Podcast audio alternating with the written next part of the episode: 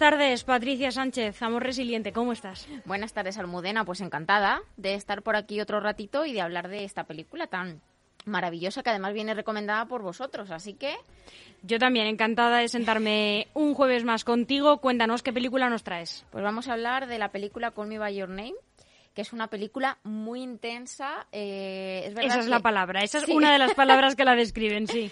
Es verdad que hay que quedarse al principio a seguir viéndola porque puede descolocar un poco al principio, pero cuando va avanzando la película habla de dos temas que yo creo que son súper importantes, en los que además es en los temas que me quiero centrar hoy, que es en las primeras veces, primeras veces sexuales, primeras relaciones, primeros amores, primeras experiencias y de cómo nos marcan, y luego de la figura de nuestros padres en las relaciones tanto si la aprueban como si no, no solo la relación en concreto, sino mi tendencia sexual o mi manera de querer llevar las relaciones a cabo. Así que son dos temazos. Hombre, la verdad es que es una película eh, que yo te confieso que de todas de las que hemos hablado es una de mis favoritas porque es una, una eh, película que mm, con un don de palabra que creo que pocas tienen. Es una película en la que las palabras tienen mucha importancia. Y, mm, y, las no palabras, ¿no? Porque y las no palabras también, y las no palabras, ¿no? Eh, ¿Cómo se vive eh, el amor eh, a cómo hay que vivirlo, ¿no? Y sobre todo ese primer amor, ¿no? Cómo hay que lanzarse a él. No sé, a mí me, gusta mucho. Mira, mientras hablamos he puesto, voy a aprovechar que hoy estoy en esta mesa, he puesto la canción principal de esta película que a mí me encanta, que es preciosa, para que luego escuche el podcast. Si lo estás viendo por Facebook te lo pierdes, pero si estás escuchándolo a través de, de lgnradio.com o luego el podcast, pues que lo escuchen ahí de fondo un poquito. Bueno, cuéntanos, eh, Patricia, desgránanos un poco esta película desde el punto de vista de las relaciones. Pues bueno, lo más importante es eh, estos dos puntos que decías. Y vamos al primero, el papel de los padres en las relaciones, tanto en cuanto eh, nos aprueban o nos desaprueban esas primeras veces o esas primeras experiencias, nuestra tendencia sexual o la manera en la que queremos llevar las relaciones, ¿no? Siempre que haya una parte de aprobación, de refuerzo por la figura paterna y materna, vamos a poder investigar y vamos a poder introducirnos a las relaciones desde un punto mucho más libre y realmente vamos a poder escoger, no a sentirnos obligados eh, a llevar una vida u otra a nivel amoroso y a nivel sexual. Y luego, eh, claro, ¿qué ocurre si nos desaprueban nuestros padres nuestras primeras relaciones, nuestra tendencia sexual o ese proceso que es la adolescencia, en la que adolescencia, pubertad, preadultez, en la que realmente estamos experimentando. Y es que es súper necesario que sea así. De hecho, si nos vamos a la parte de sexualidad, eh, ¿cuántas veces hemos escuchado, niño, no te toques, niño, eso no se toca, y damos ¿no? en la mano y le decimos que eso no se hace, que eso está mal? Y al final... Que se te impide vivir algo, ¿no? Por primera vez, sobre todo. Y, si no lo vives, pues no lo aprendes. Eso es. Y, y, eso al final, el mensaje que estamos mandando es que la sexualidad es mala, ¿no? Entonces, la figura materna y paterna es súper importante en el desarrollo de las relaciones. Y em, tenemos miedo, tenemos miedo a que nuestros hijos sufran, a que a nuestros hijos les hagan daño que si es de una cultura o de otra y no está bien porque te van a hacer daño, que si esta tendencia sexual no, porque eh, te, se pueden meter contigo en el colegio. Y al final el mensaje que yo quiero dar es que es justo lo contrario lo que tenemos que hacer, sea cual sea la opción, de primeras, apruébala que investigue, porque es súper importante esa primera etapa de investigación para generar una identidad en las relaciones, en la persona y en la sexualidad, que no coartemos siempre y cuando no veamos un comportamiento que sea disfuncional o un comportamiento que, que, roce el propio autodaño, ¿no? Que nos estemos haciendo daño, siempre hay que dar alas y siempre hay que invitar a, a nuestros hijos, a nuestros adolescentes, a, incluso a nuestros adultos, porque muchas veces también nos metemos en las relaciones de nuestros hijos, aunque sean adultos, a que investiguen. Sobre todo es súper importante, la primera relación marca tanto el inicio como el proceso como si termina y las primeras veces a nivel sexual marcan muchísimo. En muchos casos que a mí me llegan a consulta, me voy ya más a la parte de mujeres, es de mujeres que sus padres eh, las les han pillado en su primer acto sexual, sea eh, con una mujer o sea con otro hombre, y o les han castigado, o les han pegado, o incluso les han echado una bronca muy grande, o les han castigado durante meses sin salir. El mensaje que estamos mandando cuando hacemos eso es tener relaciones es malo, tener sexo es malo, están, esto yo no te lo apruebo. ¿Qué pasa? Que cuando luego seguimos en nuestra vida sexual y en nuestra vida amorosa, todo esto lo llevamos a cuestas y al final siempre nos estamos planteando si nuestros padres y madres aprueban nuestras relaciones y los padres están para apoyar, no para decir si esa relación es o no es. Y es cierto que además en el caso de las mujeres a veces eh, pasa que si eres una mujer pues eres un poco eh, vamos a emplear la palabra golfa y si es un hombre es un héroe. Eso es. Eh, eh, o sea, ese es uno de tantos estereotipos y tabúes que al final, eh, que es lo que te decía, ¿no? Si yo tengo una hija y mi hija tiene 16 años y resulta que cada día se está acostando con una persona diferente, tengo que ponerme a hablar con ella porque igual está haciendo un uso inadecuado de la sexualidad y ahí probablemente la que se esté faltando el respeto sea ella a sí misma. Pero igual, si lo hace un hombre, es lo mismo realmente. Ahora, si tengo una hija o un hijo que está experimentando su sexualidad de manera sana, protegiéndose y está empezando con sus relaciones, tenemos que dejar que lo experimente, porque si no, nunca va a poder definir una identidad amorosa en las relaciones, ni una identidad sexual, que es súper importante. Si mi identidad sexual es, no puedo experimentar, mis padres no lo aprueban, me castigan, el sexo es malo, siempre me van a engañar, si todo eso es lo que le estamos volcando a nuestros hijos, luego van a ir a sus relaciones, porque al final las van a tener y en lugar de ir con las ideas claras van a ir con ideas distorsionadas y las vamos a liar parda. y de hecho aquí en esta película los padres lo hacen muy bien porque eh, su hijo... Eh, Hablamos de los padres, para el que haya visto la película, los padres de Helio, que de los dos eh, protagonistas es el más joven, es el personaje de Timothée Chalamet. Eso es. alerta spoilers, que si no luego me regañan.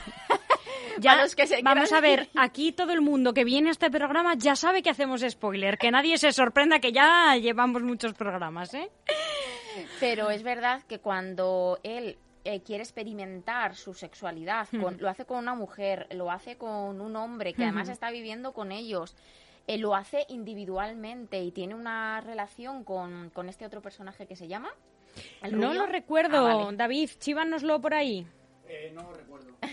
pues bueno, el nombre de no lo recuerdo. No pasa nada.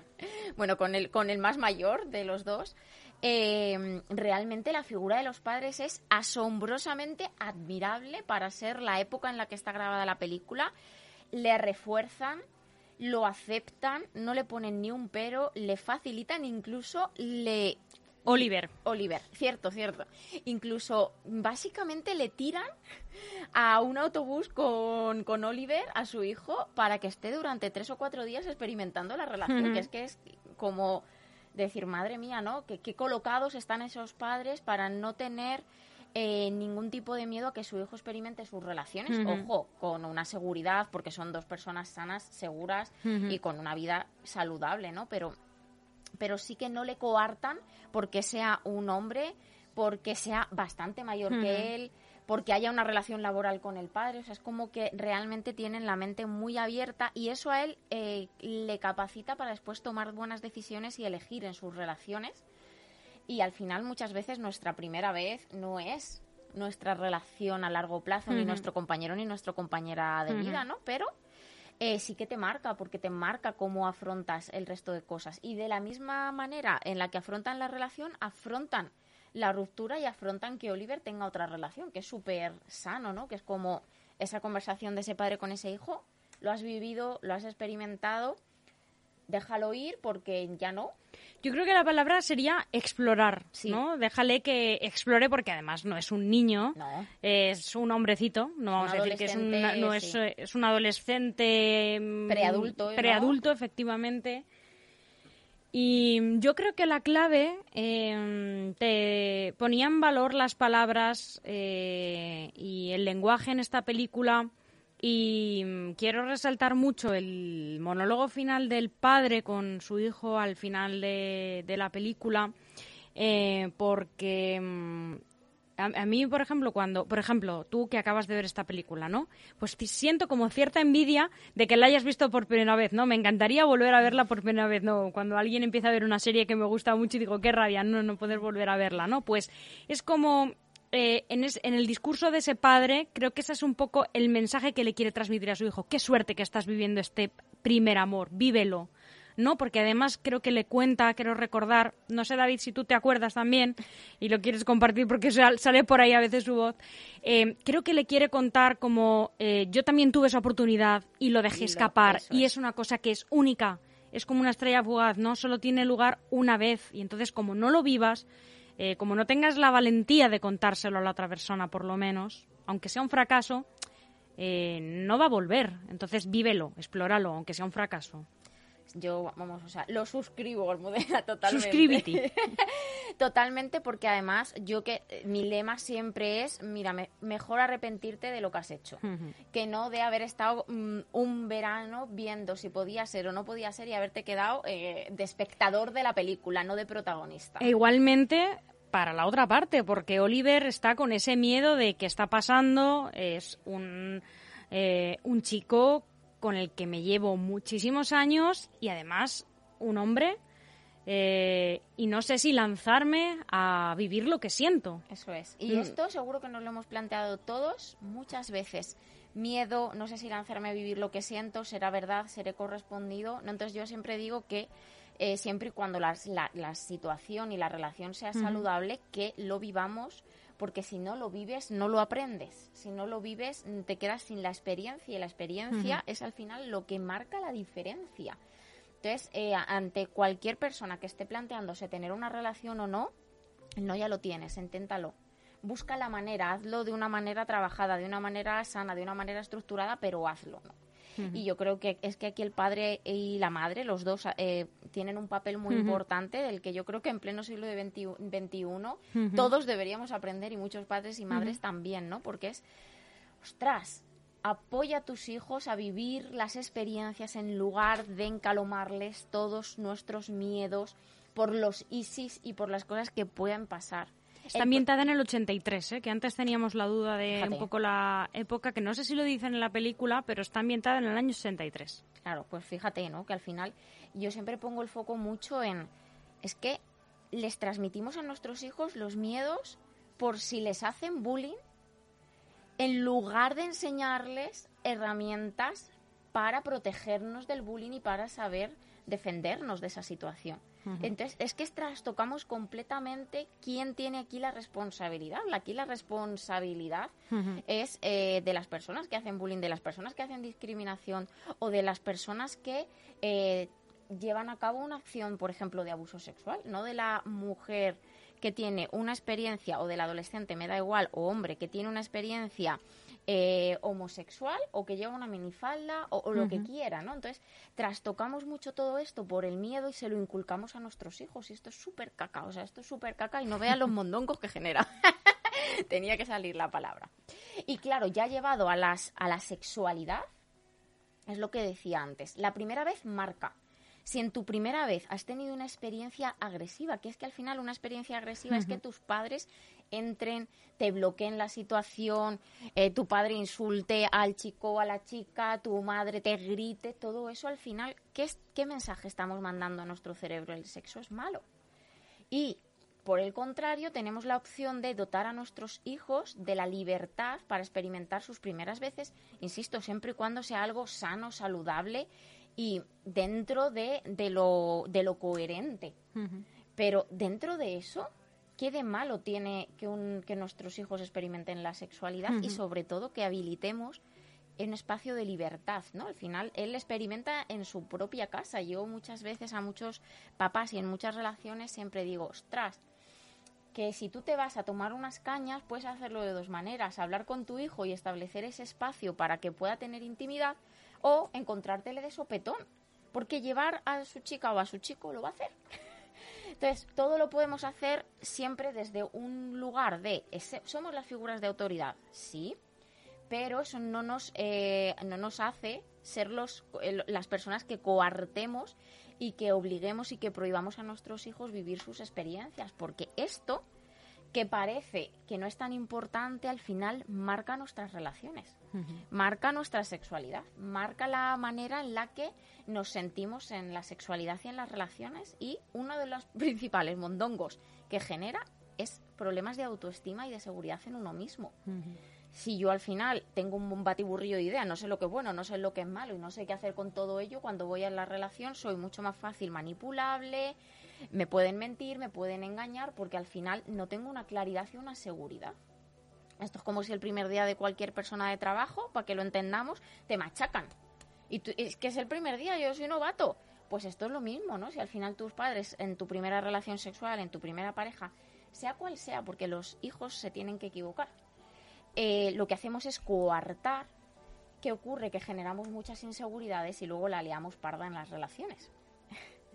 Entonces, yo creo que esta, esta película para mí es como muy em, pedagógica, muy para aprender eh, cómo podemos hacerlo, porque establece muy bien los límites entre, oye, hay aquí unas normas, se, comen familias, es una familia como otra cualquiera pero dentro de tu parcelita, de tu espacio personal, puedes experimentar que nosotros estamos aquí. y darte cuenta de que es sano y no pasa nada y que eh, te darás cuenta de cuando algo deje de ser sano porque te darás cuenta de que te está haciendo daño. Eso es.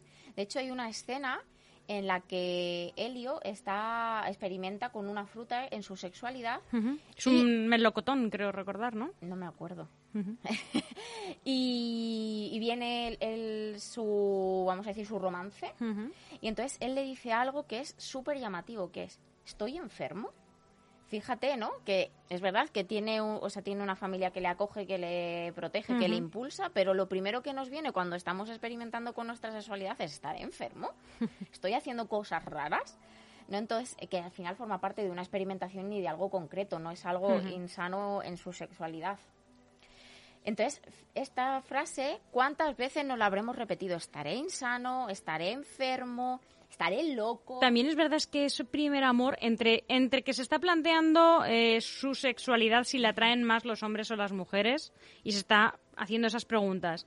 Y que yo creo que ese primer amor produce cierta debilidad física, ¿no? Eh, eh, un poco de. por esa incertidumbre, esa mm, ansiedad que no te encuentras ni bien físicamente, ¿no? Mm, yo creo que ya no sabe. Claro, él está un poco desubicado. Que yo creo que todos los primeros amores nos desubican y todas las. Se siente frágil. Sí. Y todas las. Claro, también piensa que tiene una relación con una persona que es mucho mayor que él, que aunque tenga inseguridades, al final tiene más seguridad porque tiene más experiencia. Entonces todo eso desestabiliza mucho. Pero es verdad que todas las experiencias intensas e importantes en nuestra vida nos llegan a desestabilizar un poco.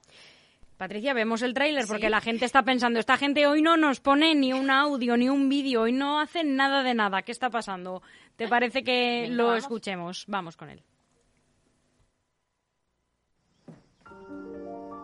Señor Perman, ¿qué tal? Bienvenido. Muchísimas gracias por acogerme. Es un placer tenerle aquí. Y de tu confianza. ¿Puedo enseñarte esto?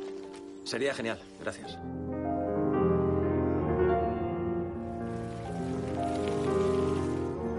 ¿Qué se hace por aquí? Leer libros, escribir música, nadar en el río, salir por la noche. Parece divertido. Bueno, nos vemos. Simplemente medio di quello di l'anno scorso. Ya veréis, así es como se despedirá cuando llegue el momento. Nos vemos. Tendremos que soportarle durante seis largas semanas. Ah, ¿por qué? Los músculos son firmes. No hay ni un cuerpo recto en estas estatuas. Todas tienen curvas. A veces curvas imposibles. Así como si nada. De ahí viene su eterna ambigüedad. Como si te retaran a desearlos. Oh, to see without my eyes. The first time that you give ¿Hay algo que no sepas? Si supieras lo poco que sé de las cosas que importan. ¿Qué cosas importan? Tú sabes qué cosas. Estás diciendo lo que yo creo. No tenía que haber dicho nada. Haz como si no lo hubieras dicho. La naturaleza tiene formas muy ingeniosas de encontrar nuestro punto más débil.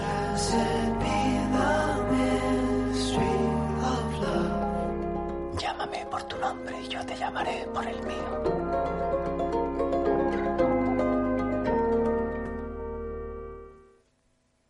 Ganas de volver a verla, te estoy Sí, viendo la cara. Es que me encanta y además es que me parece precioso el momento en el que dicen el título de la película, que es, el es el- la verdad que la película, no sé si mm, algún oyente o eh, te invito también a que eh, eh, te leas el libro. Es cierto que la película, que es lo que voy a decir, respeta muchísimo el libro de Andrea Ziman.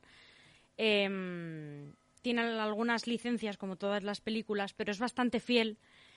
Eh, quiero recordar que es que el propio eh, escritor participó en la creación del guion, pero esto tampoco lo puedo firmar. Y, mm, y es que el momento en el que lo dice me parece un momento precioso, bueno, cinematográficamente me parece preciosa la película, pero es en concreto, y es una manera preciosa de decir eh, que cuando tú quieres mucho a alguien y tienes una conexión plena con alguien, ese eh, llámame... eh, Por mi nombre. por mi nombre, yo te llamaré eh, por el mío, en fin, este, este lío que ahora mismo no, no voy a pararme a pensar. Eh, llámame por tu nombre, yo te llamaré por el mío. Es eh, como decir, somos una misma persona. Eso Entonces es. me parece preciosa la película. Es decir, somos un equipo, ¿no? Y además es que la escena es en medio del campo, es que es bonito, bonito. Ujú. De todas maneras, es que las eh, los paisajes son preciosos los es que todo salen en la precioso, es que es el norte de Italia. Es lo que te iba a ¿qué decir, es que es quieres? Italia, o sea, es que ¿Qué más Italia, Italia es que es preciosa por donde vas, pero es verdad que el norte es especialmente bonito. A mí me gustaría terminar con dos preguntas que me hacen muchísimo, que es, ¿cómo podemos influir y marcar para bien en las relaciones amorosas y en las relaciones sexuales de nuestros hijos o de las personas que tenemos alrededor? Es súper claro. Que, pues te iba a decir, qué difícil. No, pues es muy fácil, no juzgando, no criticando, no coartando, dando espacio eh, a la libertad de la persona para experimentar, siempre y cuando si es una persona que está bajo nuestra responsabilidad o que tenemos cierto, cierta relación, no sea algo tóxico y dañino en donde le podamos decir, oye, que esto es tóxico, pero al final la decisión siempre la tiene la persona. Pero la realidad es no juzgando, no, no estereotipando y dando espacio a la libertad para que cada uno experimente sus relaciones y su sex- sexualidad dentro de que no hagan daño a nadie como les dé la gana. Y luego, la segunda pregunta que me hacen mogollón es, ¿a qué edad eh, podemos dejar o puede ser bien visto la masturbación y las, relaciones sexuales individuales? A cualquier edad. Es tan sencilla la respuesta como esto, pero nos liamos muchísimo. Es decir, un A mí niño, se me ha puesto la cara verde. si me preguntan esto. un niño pequeño ya tiene impulsos sexuales y ya sabe dónde le gusta tocarse y dónde no. Lo que le tenemos que enseñar es que no lo haga en, ah, en ambientes de exposición pública por su privacidad, por su intimidad. Pero no es eh, nunca recomendable coartar la sexualidad a ninguna edad. Les tenemos que enseñar las normas de convivencia habituales, pero no como toma que esto es malo, sino como esto lo tienes que hacer en, en otro momento. Y que no lo haga otras personas, claro. Quiero decir. Claro, con eh, uno mismo, con uno mismo. Mastur o sea, Ah, masturbación y sí, vale, vale, vale, vale, vale, vale. Con uno mismo. Perdona. Con uno mismo, es Sí. decir, con uno mismo. No estoy hablando de tener relaciones sexuales Correcto, correcto. con otras personas. Aquí sí que cuando vamos a tener relaciones sexuales con otras personas o nos lo planteamos, que ahora hay mucho hay mucha competición con esto y es súper peligroso. Chicas y chicos de 15, 14 años, ah, que eres tú la única o el único que no. Bueno, cuidado con esto. Al final no hay una edad, porque cada persona tiene un proceso madurativo eh, psicológico diferente. La persona se tiene que sentir preparada. Y aquí sí el papel de los padres es súper importante, que es sentarnos a hablar eh, de estos temas con nuestros hijos para que noten que cualquier cosa que pueda pasar nos los pueden decir y que también sepan cuál es su momento. Es decir, yo siempre recomiendo que a partir de los 14 años lo valoremos porque es lo que hay a día de hoy en nuestra sociedad, pero que es lo valoremos, lo contemplemos. Pero que es que hay personas que están preparadas a los 18 y no pasa nada. A los 20 o me da igual cuándo. Es cuando la persona está preparada. Es mejor esperar que tener una relación sexual que nos dañe, tanto físicamente como psicológica y emocionalmente. Pero para experimentar me refería a masturbación y sexualidad individual. Sí. Es desde niños, o sea, desde ya desde los ocho meses se tienen impulsos, reflejos sexuales. y no pasa nada. Al final, igual que te tocas aquí y te gusta más que aquí, pues en, en los genitales hay más receptores de placer y es normal que, haya más gustito y que a los niños les guste siempre y cuando poco a poco y conforme la evolución de su de, vamos la evolución de su edad eh, les vayamos enseñando normas de convivencia que es lo realmente es lo que hay que tener en cuenta para poder vivir en sociedad. Pero la sexualidad es algo que no podemos coartar nunca tenemos que coartar los gritos, los insultos, la falta de respeto, que yo me llevo muchas veces las manos a la cabeza, que sale una escena de sexo en la tele y le tapamos los ojos a, nuestro, a nuestros Es hijos, verdad, pero ve, hay violencia por todas partes, insultos, pero hay eh, dos tíos eh, faltas de respeto y, insultándose en la y tele es lo más y lo normal ven. del mundo. Sí. Es cierto, es caca verdad. total. No, tenemos que cambiar, que hacer el amor siempre es bien. Es cierto. Entendido, Patricia. Como Pues un siempre. placer. El placer es mío. El jueves que viene más. Nos vemos la semana que viene con el lado bueno de las cosas. Ay, me encanta también, muy buena, estupendo. Y además habla de un montón de cosas, habla de salud mental, estupendo. Que tengas una felicísima semana. Igualmente. Hasta pronto. Voy a olvidarme de los.